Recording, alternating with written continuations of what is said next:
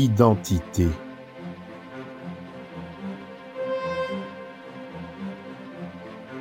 Suis-je ce qui m'arrive? Ou bien m'arrive-t-il qui je suis?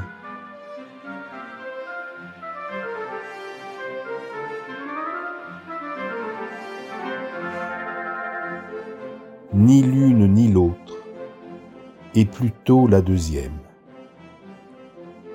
Croyant être qui tu crois,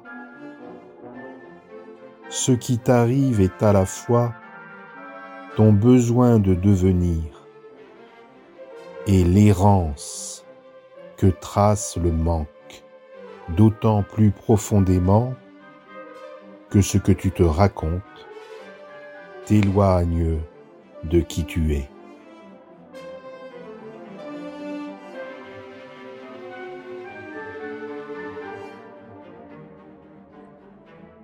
Le sens de cette distance est d'être parcouru en retour.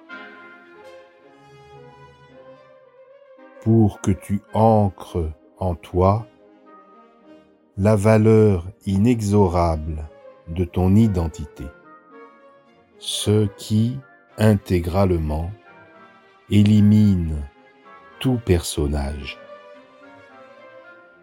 il ne t'arrive plus alors que la liberté inhérente à la vérité.